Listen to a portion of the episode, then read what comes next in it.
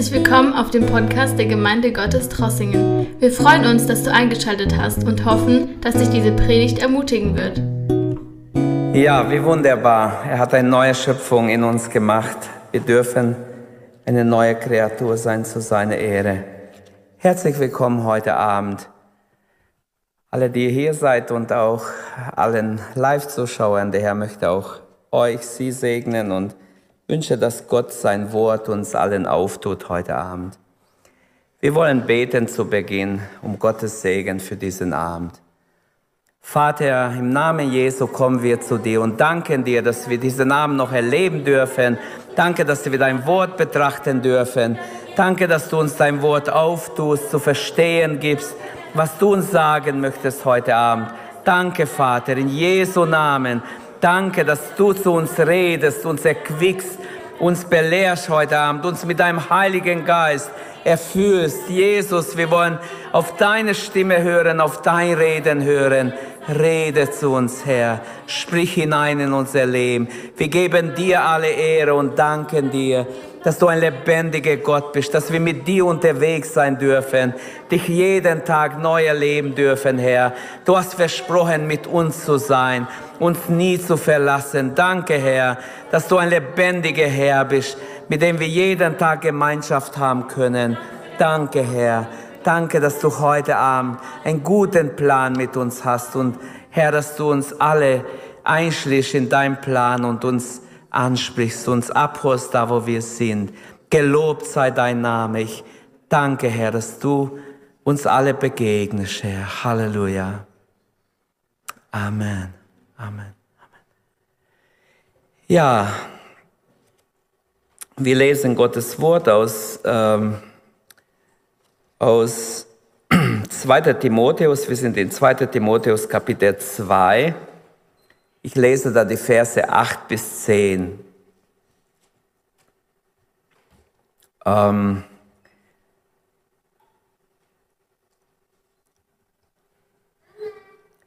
Richte deine Gedanken ganz auf Jesus Christus aus, auf ihn, der von den Toten auferstanden ist, den versprochenen Retter aus dem Nachkommenschaft Davids von ihm handelt das Evangelium, das mir anvertraut ist. Und weil ich diese Botschaft verkündige, habe ich viel Schweres durchzumachen und bin jetzt sogar wie ein Verbrecher gefesselt. Aber das Wort Gottes kann man nicht in Fesseln legen. Darum ertrage ich alles um der Auserwählten willen, damit auch sie Anteil bekommen am Heil in Christus Jesus und an der ewigen Herrlichkeit. Preis dem Herrn. Bisher Gottes Wort. Nimm bitte Platz.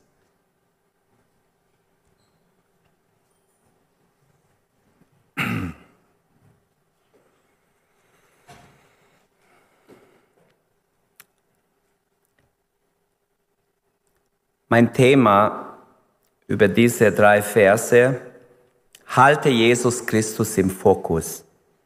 Die Frage ist, auf wen fokussieren wir uns, während wir durchs Leben gehen, in unser Alltag. Der Aufruf ist an Timotheus, aber auch an uns, da müsste noch ein Null hinter dem Eins, dann stimmt's. Ähm, halte Jesus Christus im Fokus. Ich habe angeschaut, was andere Übersetzungen sagen. In anderen Übersetzungen zum Beispiel heißt es, halte im Gedächtnis Jesus.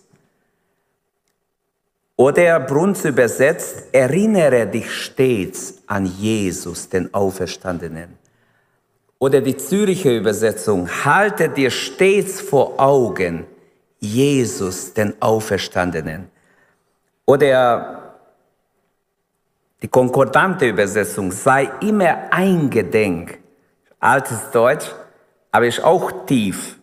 Sei immer eingedenk, halt es vor dein, sei dir bewusst, du hast es mit einem lebendigen Herrn zu tun. Ist das nicht wunderbar? Wäre eine schöne Erinnerung. Wir haben nicht einen Herrn, der uns vergisst, der auf Reise ist, der irgendwo schläft, sondern einen Herrn, der immer wacht und bei uns ist. Preis dem Herrn. Oder andere Übersetzung, richte deine Gedanken ganz darauf, die neue Genfer Übersetzung, das habe ich auch gelesen. Oder noch anders übersetzt, halte im festen Fokus oder bewahre in dein Herzen. Sei auf ihn fokussiert, glaube ich, das ist der Gedanke hinter dieser Aussage. Vergiss es zu keiner Zeit. Erinnere dich nicht nur dann und wann, ab und zu daran, sondern versuch ständig diese Erinnerung vor Augen zu halten. Jesus ist auferstanden er ist mit uns, er ist bei uns, preis dem Herrn. Zu den herrlichen Fähigkeiten, die Gott uns gegeben hat, gehört das Gedächtnis. Stellt euch vor, wir alle hätten heute Abend, ab heute Abend kein Gedächtnis mehr. Das wäre ja schrecklich. Wir könnten uns an nichts mehr erinnern. Wir wüssten nicht mehr, wo wir wohnen, wie wir heißen.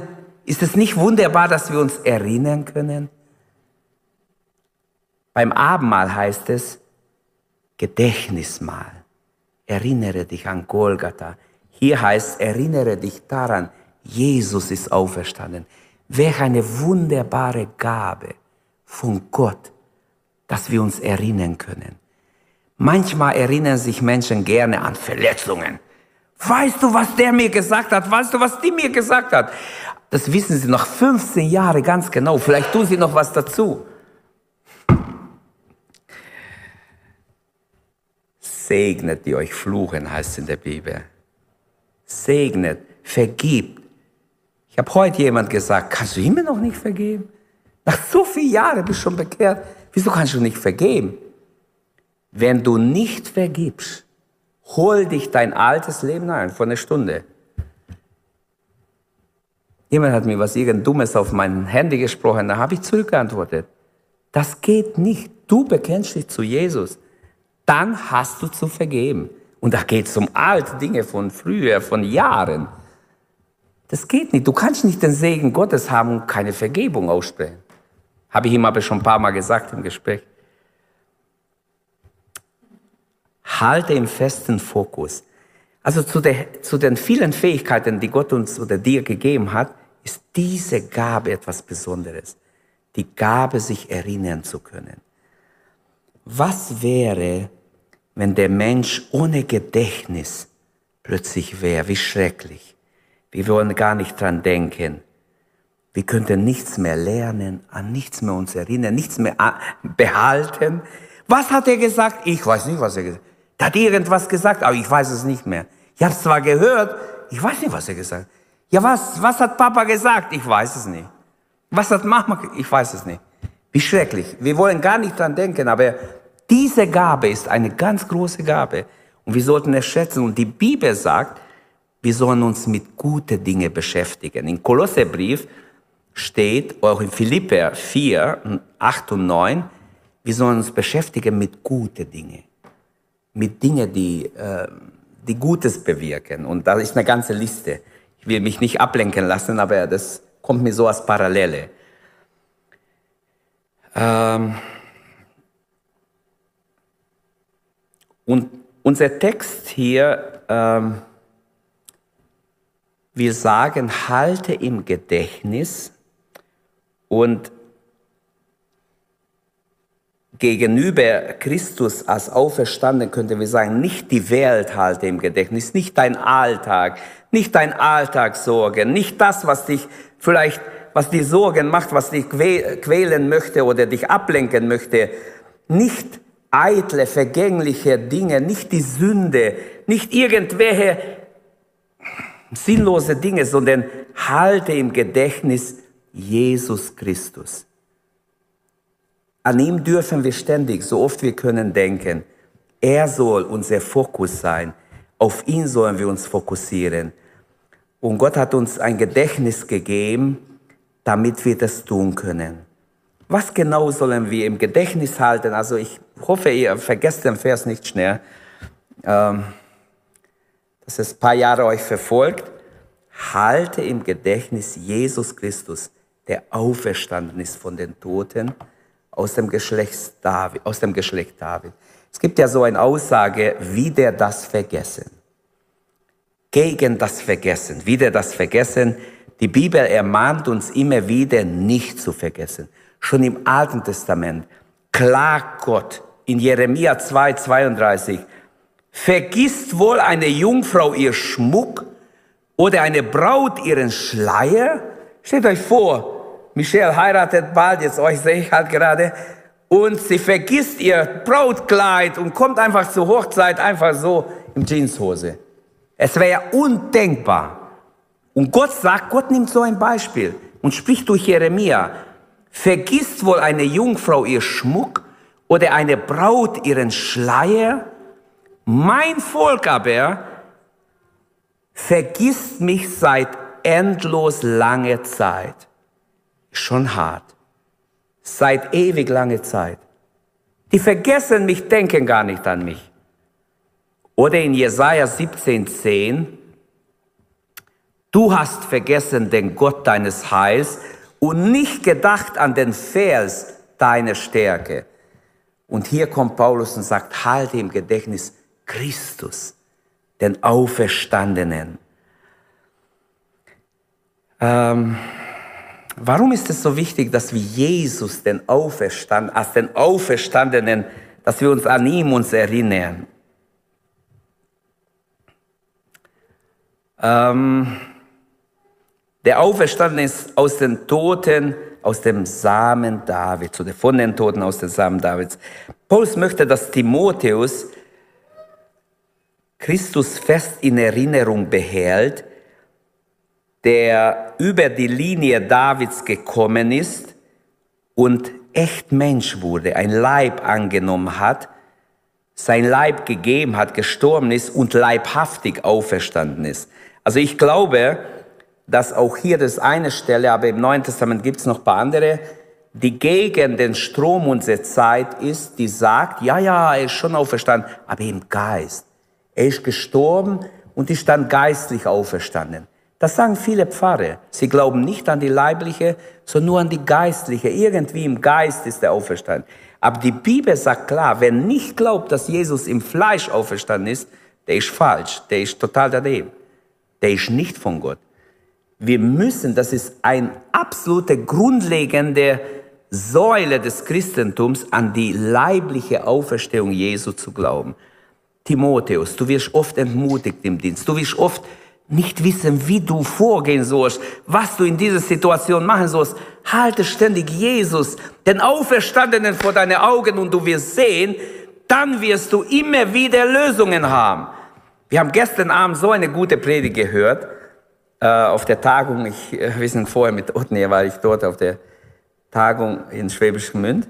Und da war echt eine gute Predigt gestern Abend, wie Gott in unmögliche Zeiten immer noch Lösungen hat. Ähm, Steffen Schumacher aus, von ATS hat echt gut Gottes Wort gepredigt gestern Abend, hat mich sehr angesprochen. Und auch hier werden wir aufgefordert, dass wir Jesus im Gedächtnis halten. Paulus glaubte an die leibliche Auferstehung Jesu. Er wusste, Jesus ist leiblich auferstanden. Er beschreibt es ja in 1. Korinther 15 sehr ausführlich. Ihm war der Auferstandene begegnet, als er nach Damaskus ging. Dieser auferstandene Herr ist ihm begegnet, leibhaftig, und hat ihn überführt. Und er sagt zu Timotheus und heute Abend zu uns, halte im Gedächtnis Jesus, den Auferstandenen. Was Paulus quasi sagt, Timotheus, ich rede von einer echten, leiblichen, körperlichen Auferstehung, nicht von einem geistlichen, theoretischen. Wisst ihr, da gibt es so Theologen heute und manchmal sind sie sogar renommiert, ich weiß nicht für was, ähm, die reden von einer Philosophie, so, sie philosophieren über die Auferstehung. Am Schluss weißt du gar nicht, was sie genau meinen mit der Hoffnung, mit dies und das. Also keine klare Satz, er ist wirklich auferstanden leiblich. Also nicht, und, und dann gibt es so andere Theologen, gar nicht weit von uns hier, Tübingen und Stuttgart, die sagen, ja, das muss man bildlich sehen. Die Bibel ist voller Bilder. Und das stimmt ja, die Bibel hat viele Bilder, viele Gleichnisse, die Offenbarung hat auch viele Bilder. Aber Jesu Auferstehung ist nicht bildlich zu sehen. Ist nicht ein Metapher, nicht nur einfach ein Mythos. Ja, damit man sich's vorstellen kann, wird es so dargestellt, aber in Wirklichkeit. Und die Bibel geht so weit, wenn wir nicht glauben, dass Christus auferstanden ist, ist unser Glaube null wert. Nichtig. Nichtig bedeutet unnütz. Bringt nichts. Rettet nicht.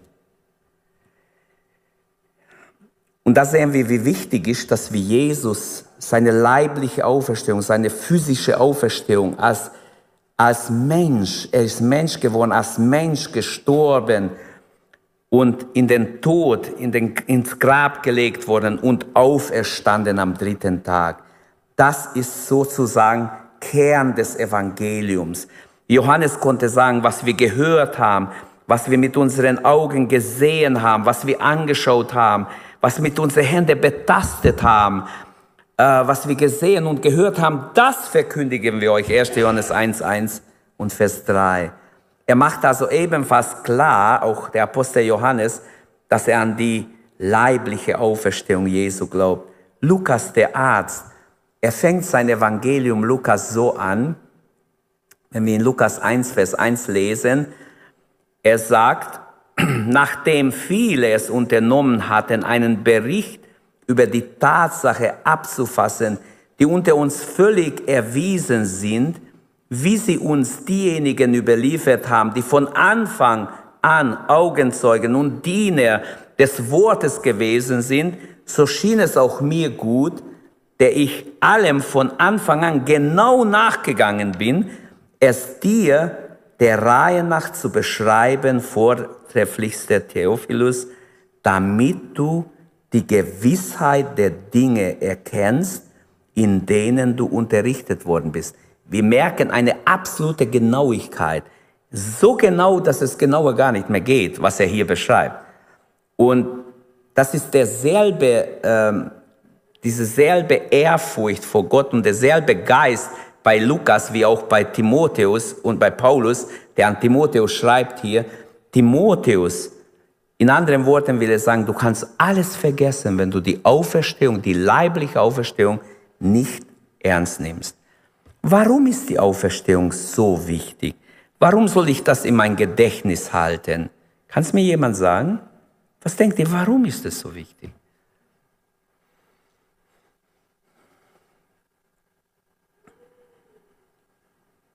Eure Gedanken gehen hin und her jetzt vielleicht. Die Wahrheit der Auferstehung hat eine enorme Kraft. Wenn Jesus auferstanden ist, dann ist alles gewonnen. Dann hat er den Tod besiegt, dann hat er die Hölle besiegt, dann hat er Macht, alle Macht, preis dem Herrn. Und er hat es auch, er ist auferstanden. Als erstes erwähnt Paulus ähm, halte im Gedächtnis Jesus Christus, der von den Toten auferstanden ist, in dessen Dienst ich Widrigkeiten oder Leiden ertrage, erdulde. Ähm, ich sage als erstes vielleicht deshalb, weil, es ein, weil, weil dieser Glaube eine besondere Kraft gibt in Schwierigkeiten, besonders wenn wir Widerstand haben, wenn wir Probleme im Leben, in der Nachfolge, im Dienst, in der Familie, egal wo haben, dann gibt uns dieser Glaube an die Auferstehung besonders Beistand und Kraft. Paulus kann sagen, ich erleide Widrigkeiten, aber ich erinnere mich an Jesu Tod und an seine Auferstehung. Er ist auferstanden. Und darum rechne ich in alle meine Schwierigkeiten mit ihm, dem Lebendigen, mit seiner Kraft, mit seiner Macht, mit seiner Überwinderkraft. Preis dem Herrn. Weil er lebt, hat er auch unsere Schmerzen, Nöte, Krankheiten, absolut unter Kontrolle. Weil er lebt, ist jede Niederlage, die ich durchmache, bin ich nicht alleine. Ich habe einen lebendigen Herrn. Und weil er lebt, kann er mich aus jeder Niederlage herausholen und mir Sieg geben. Preis sei ihm dafür. Römer 8, Vers 18. Denn ich bin überzeugt, dass diese Zeit des Leidens nicht in Gewicht fallen gegenüber der Herrlichkeit, die an uns offenbar werden soll. Also im Vergleich mit der ewigen Herrlichkeit ist das nichts, was du hier durchmachst, egal wie viele Schwierigkeiten du hast. Hast du eine Not, hast du eine Krankheit, musst du etwas durchmachen, hast du eine Versuchung, eine Verletzung, irgendwas, mit dem du gerade kämpfst, dann erinnere dich an diese Worte. Halte im Gedächtnis Jesus. Fokussiere dich auf ihn. Und du wirst sehen, du kommst wunderbar heraus. Ich habe mir noch Gedanken gemacht, was, was würde vielleicht noch dazu gehören. Vielleicht als zweiter Gedanke könnten wir sagen, halte im Gedächtnis die Liebe Christi, denn die Liebe hat ihn auf Golgatha äh, ans Kreuz gehen lassen. Die Liebe trieb ihn, in diese Welt überhaupt zu kommen. Denkt ihr nicht, dass Jesus wusste, was für eine verfluchte Welt diese Welt ist? Betrogen, böse, mit so viel Sünde und mit so viel schlimme Sachen. Im Vergleich zu dem wunderbaren Himmel, wo er war, ist die Erde was Schreckliches. Und da in diese böse ähm, Zeit ist er hineingekommen, extra Mensch geworden dafür. Es war wahre Liebe, die ihn ans Kreuz gebracht hat. Denn wir lesen mehrmals in der Bibel, dass es freiwillig tut. Es war Liebe, der uns Verlorene geliebt hat, bevor wir ihn geliebt haben. Wo wir noch ferne waren, hat er uns geliebt. Als wir noch gar nicht geboren waren, dachte er an uns. Und all diese Dinge stehen im Neuen Testament. Und aus Liebe hat er jeden, den er gerettet hat, gerettet. Nicht einfach, weil wir gut waren, weil wir irgendwas, er hat uns nicht geschuldet, er müsste uns nicht retten. Aus Liebe hat er uns gerettet. Er hat uns nicht nur errettet, sondern sein Wort sagt, er ist mit uns jeden Tag. Er hält uns unterwegs.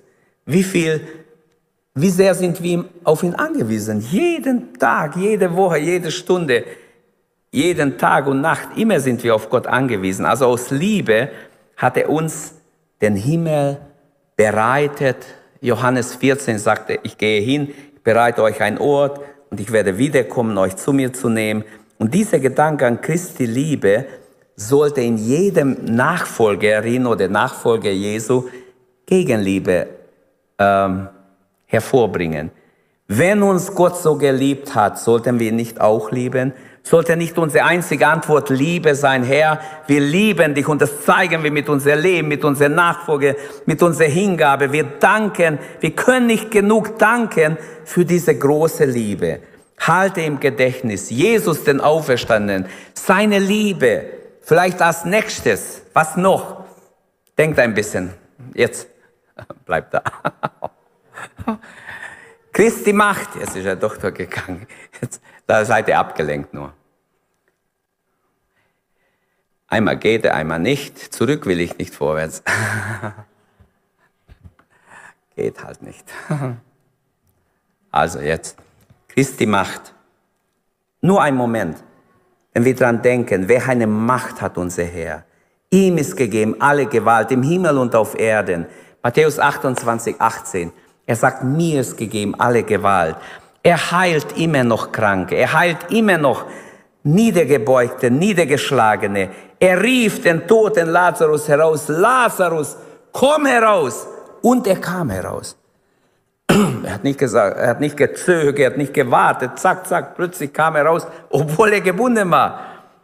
Die Ausleger sagen, der müsste gehüpft haben mit beiden Beinen, obwohl er vorher noch tot war. Der hüpfte raus wie noch was, die ganze Treppen hoch. Es ging nämlich Treppe runter, das wird dort beschrieben in Johannes 11. Der hüpfte ganz schön durch die Kraft Gottes raus. Als er draußen war, hat er seinen Jüngern gesagt, jetzt macht ihn mal los. Die ganze Tücher weg, damit er gehen kann. Löst ihn, so steht es in Johannes 11. Löst ihn. Löst ihn. Das ist ein schönes Bild für Menschen, die gerettet wurden, die zu Jesus kamen, vielleicht am Wochenende. Die sind raus, die haben Jesus angenommen, aber sie müssen gelöst werden. Manchmal haben sie noch Bandagen aller Art an sich oder schlechte Gewohnheitssachen. Sie müssen belehrt werden. Sie müssen vielleicht einen Grundkurs machen. Also lasst uns für sie beten. Lasst uns beten, dass Gott viele, die ihr Leben Jesus gegeben haben, auch bleiben. Er hat über die Sünde, über den Tod, über den Teufel gesiegt. Also wir können sagen, halte im Gedächtnis Christi Macht, er ist der Sieger über alles. Wir lesen in der Offenbarung, dass er ganz klar nicht vielleicht, sondern hundertprozentig der Sieg gehört Jesus. Er ist der Sieger über alles. Prophetisch wird vorausgesagt, er wird alle seine Feinde unter seine Schäme, unter seine Füße tun. Und wo steht das? Im Psalm 2, ganz im Alten Testament, nicht nur in Offenbarung. Also der prophetische Geist wusste schon tausende Jahre vorher, dass Jesus Sieger sein wird. Das ist ein messianischer Psalm, Psalm 2. Er wird alle seine Feinde unter dem Schemel seiner Füße setzen. Er wird am Ende als siegreich über alles stehen. Halten wir seine Macht im Gedächtnis. Er, der Auferstandene, hat alle Gewalt im Himmel und auf Erden. Und dann ein weiterer Gedanke, ich will nicht lange bleiben damit. Christi Fürbitte. In der Bibel steht, er vertritt uns vor Gott. Er tritt für uns ein. Er lebt immer da, heißt es, und bittet für die Seinen. Ist das nicht gewaltig? Er lebt für immer und bittet vor dem Vater für die Seinen. Wir dürfen wissen, Jesus ist auferstanden. Er ist gen Himmel gefahren. Er setzte sich zu Rechte Gottes, hat seinen Platz eingenommen am Thron Gottes und er ist der Fürbitter. Seine Fürbitte findet Erhörung. Wenn Gott dich und mich erhört, wie viel mehr den Sohn Gottes? Amen. Er wird erhört, 100 Prozent. Er kennt all unsere Bedürfnisse. Hebräer 4 beschreibt, wir haben einen Hohepriester, der Mitleid hat mit unseren Schwachheiten. Er weiß, aus was für Materie wir geschaffen sind. Er weiß, dass wir vergänglich, schwach sind und er hat Mitleid mit uns. Wir haben einen mitleidigen Hohepriester, der vor Gott tritt für uns. Wie wunderbar. Und da könnte man vieles noch sagen dazu. Wie mächtig erhebt der Gedanke an Christi Fürbitte unser Herz, wenn wir dann denken, der Herr wird Fürbitte für mich machen. Mir geht es nicht gut. Ich habe vielleicht Schwachheit, ich habe vielleicht eine Krankheit oder eine Not und ich weiß nicht aus noch ein. Aber er wird Fürbitte heute Abend einlegen für dich. Und der Vater wird ihn erhören und Erhörung ist schon unterwegs. Halleluja. Glaube es. Glaube es, weil wir einen lebendigen Herrn haben. Und als letztes, weil meine Zeit läuft jetzt ab, Rainer wird uns ins Gebet führen, halte im Gedächtnis die Verheißungen Christi. Christi Verheißungen. Es gibt so viele Verheißungen. Ich weiß gar nicht, wo ich anfangen soll. Paar werde ich nennen, aber dir kommen vielleicht auch paar wunderbare Verheißungen, die du kennst aus der Bibel. Siehe, ich bin bei euch alle Tage. Nicht nur ab und zu, nicht nur wenn ihr euch gut fühlt, nicht nur bei schönen Tagen, nicht nur wenn alles gut läuft. Alle Tage, auch in den schlechtesten Tagen, auch wenn ihr einen Unfall hattet, auch wenn ich, wenn etwas nicht geklappt hat, auch wenn jemand, was weiß ich, die Arbeit nicht bekommen hat oder die Lehre oder die Ausbildung, die du haben wolltest. Ich weiß noch, äh, soll ich sagen, wie Raphael da stand, dass er nicht genommen wurde. Papa, ich habe nur eine Woche. Was soll ich jetzt machen? Eine Woche. Das war eine Woche vor September, 1. September. Der Brief kam echt spät. Irgendwo ungerecht, aber es war halt so. Ich habe gesagt, und zu Hause bleibst du nicht. Dafür werde ich sorgen. Ein Jahr zu Hause bleibst du nicht. Ich gehe mit dir, wir gehen und suchen. Du machst halt eine Lehre. Und wenn du willst, kannst du dein Abitur auch noch nachholen. Und das hat er alles geschafft. Der war echt fleißig, ich muss ihn echt loben. Der hat Lehre gleichzeitig gemacht, abends die Schulen fertig gemacht, Abitur und ILD gemacht. das finde ich echt gut. Also ich finde es toll, nicht weil es mein Sohn ist, aber der war echt, echt eine Ausnahme in der Zeit. Der muss jede Minute, er war auch oft sehr müde. Ich habe gesagt, du musst schlafen, junger Mann. Nein, ich sag halt, wenn ich dran denke, das kam mir jetzt so, ich habe gar nicht dran gedacht, aber das kam mir gerade jetzt, wo ich gelesen habe hier, äh, die Verheißungen. Ich habe damals mir echt Sorgen gemacht. Ich habe gedacht, Mensch, der wird irgendwie zusammenbrechen. Aber Gott hat geholfen und er hat es gemacht. Und so ist im Leben manchmal, wir denken, jetzt ist, ah, jetzt alles schief gelaufen. Ach, der Herr hat mich nicht gehört. Wieso hat mich Gott nicht gehört? Und wie oft habe ich das gehört? Leute weinen. Und wir reden miteinander oder beten miteinander, ermutigen einander. Aber man darf ja weinen. Weinen ist immer gut. Es befreit dich. Es, es, es, es hilft. Es löst etwas in, in, in dir, in deinem Psyche. Auf jeden Fall, siehe, ich bin bei euch alle Tage. Und Gott sagt, ich will dich nicht verlassen noch versäumen. Ich vergiss dich nicht. Auch wenn du dich so empfindest, du bist vergessen, du bist nicht vergessen. Die Verheißung Christi, dass die Seinen ewig bei ihm in der Herrlichkeit sein werden. Ich will, dass die, die du mir gegeben hast, bei mir sind, Vater. Gott hat es erhört, 100 Prozent. Gott hat es erhört.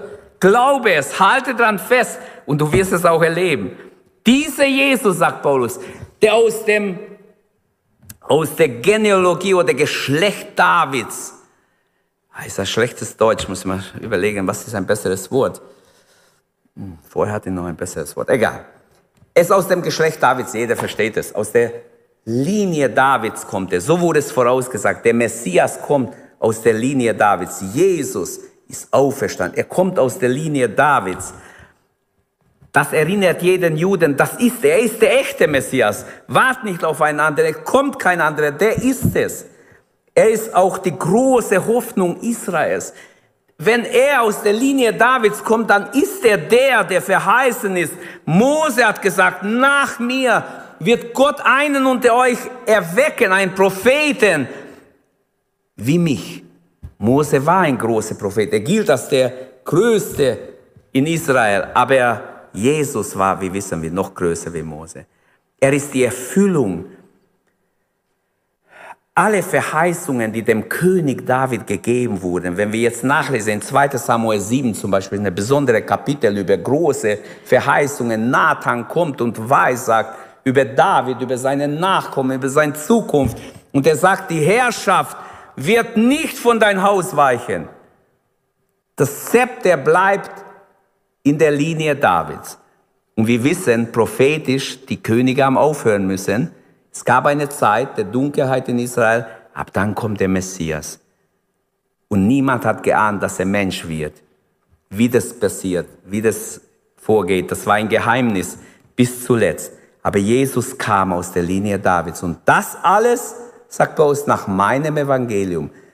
In Römer 2, Vers 16, das hat mich mal, mal, da war ich auf der Bibelschule und unser Lehrer hat gesagt, wie kann der sagen, Gott wird eines Tages die Welt richten, wie es mein Evangelium bezeugt, sagt Paulus dort. Römer 16, Vers, wo steht's? Römer 16, Vers, jetzt muss ich sehr überlegen, dass ich nicht falsch sage habe es mir nicht notiert, aber es steht da. Römer 16, Vers 2, glaube ich, aber ihr könnt nachlesen. Ich kann es auch aufschlagen. Ähm, hier der gleiche Ausdruck nach meinem Evangelium. Das war nicht sein Evangelium. Er meint das Evangelium, das er empfangen hat. Er sagt, ich habe mein Evangelium nicht gelernt. Nicht, ich bin nicht zu den Aposteln und die haben mir das beigebracht. Ich habe es direkt vom Herrn empfangen. Und ich bin nach Jerusalem, habe es geprüft. Ich habe mit denen gesprochen. Guck mal, das hat mir Gott offenbart. Stimmt es mit euch? Stimmt genau überein. Die haben gesagt, das ist genau wie der Herr uns gelehrt hat. Also du bist von Gott. Sie haben ihn praktisch bestätigt. Er ist extra nach Jerusalem zu den Hauptaposteln, hat mit denen sich unterhalten. Er schreibt in Galate 1 darüber. Und tatsächlich, Paulus kann sagen, nach meinem Evangelium, denn es war Christi Evangelium. Es wird so kommen, wie er schreibt in anderen Worten. Also wir brauchen nicht rumsuchen, glauben wir das Wort und wir werden weiterkommen. Paulus leidet für das Evangelium. Vers 9 und 10 erwähne ich nur kurz. Äh, er sagt, weil die Botschaft des Evangeliums dem Satan und seine, seine Engel nicht gefällt, weil es dem Satan sein Bankrott anzeigt, Deshalb wütet er dagegen. Ich leide für dieses Evangelium. Ich werde verfolgt. Ich bin sogar in Ketten wegen, wegen, weil ich dieses Evangelium verkündige. Aber die Botschaft kann nicht gebunden werden. Die ist nicht in Ketten. Die Botschaft ist frei. Umso mehr man Menschen in Ketten legt, umso freier geht die Botschaft raus. Das war immer so in der Kirchengeschichte. Umso mehr Druck kam, umso mehr hat sich ausgebreitet weil Menschen bereit waren, auch zu sterben, auch ihr Leben zu geben. Wenn die anderen eingesperrt waren, dann werde ich auch bereit sein. Und so hat sich immer mehr das Evangelium ausgebreitet. Für diese Botschaft litt besonders der Apostel Paulus. Er muss viel leiden, jahrelang im Gefängnis eingesperrt, mit Soldaten um ihn angekettet an Soldaten. Nicht so schön. Aber Gottes Wort ist nicht gebunden. Ein schöner Satz hängt er noch an. Aber Gottes Wort ist nicht gebunden. Mir gefällt hier Luther, wie er es übersetzt. Der Völkermissionar Paulus, könnte wir sagen, ist gebunden. Ihn hat man in Ketten gelegt. Er kann nicht mehr rumreisen. Aber die Botschaft die er verkündigt hat, die schon viele mitbekommen haben, die ist nicht gebunden. Die kann nicht gebunden werden. Dafür steht die ganze zweijährige, 2000-jährige Kirchengeschichte, dass die Botschaft des Evangeliums nicht gebunden werden kann. Halleluja, das freut mich. Die Botschaft ist bis zu dir, bis zu mir gekommen. Ist das nicht wunderbar? Eines Tages jemand, irgendjemand hat uns das Evangelium gegeben. Und wir waren überrascht. Wir haben keine Ahnung gehabt. Plötzlich dürfen wir errettet werden, so wie wir gesungen haben. Auch hier gilt, Weg hast du alle Wege. Im alten Lied von Paul Gerhardt steht, Weg hast du alle Wege. An Mittel fehlt es dir nicht.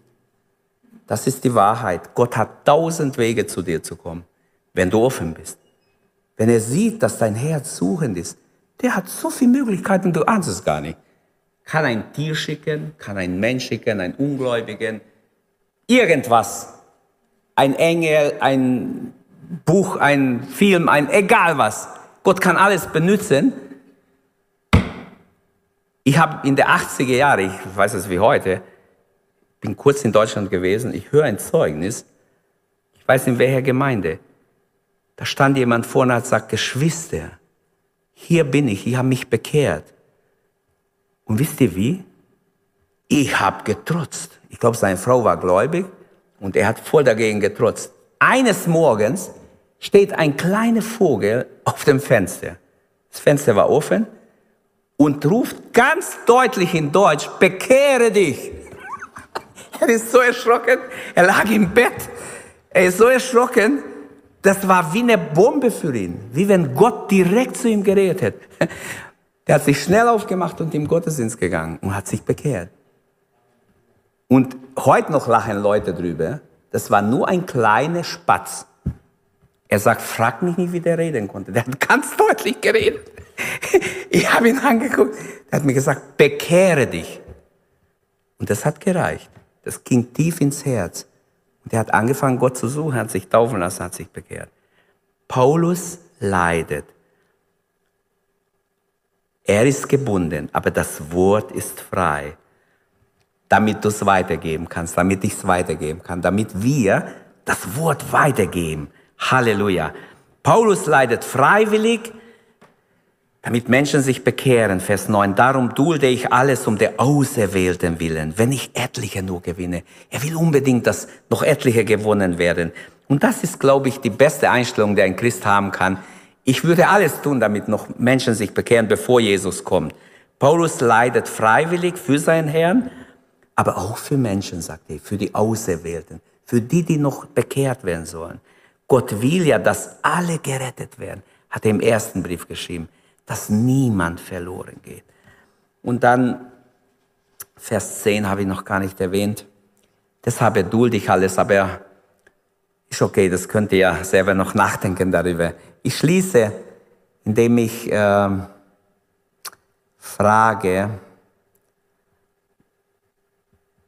was hältst du im Gedächtnis? Über was sinnst du nach? Was ist dir wichtig, wenn du alleine nachdenkst? Was ist dir wichtig? Die Welt, vergängliche Dinge oder Christus, sein Wille, sein Plan? Ist dir sein Wille für dein Leben sehr wichtig? Es sollte Priorität sein. Halte Christus in dein Fokus. Er sollte wirklich, unser Fokus sollte auf ihn sein. Zu den herrlichen Fähigkeiten, wie ich am Anfang gesagt habe, gehört diese Fähigkeit, diese Gabe der Erinnerung. Was wären wir ohne diese Gabe? Es wäre schrecklich. Nicht die Welt ist wichtig im Gedächtnis zu haben, nicht vergängliche Dinge. Alles das ist Nebensache. Hauptsache ist Christus. Halt im Gedächtnis Jesus.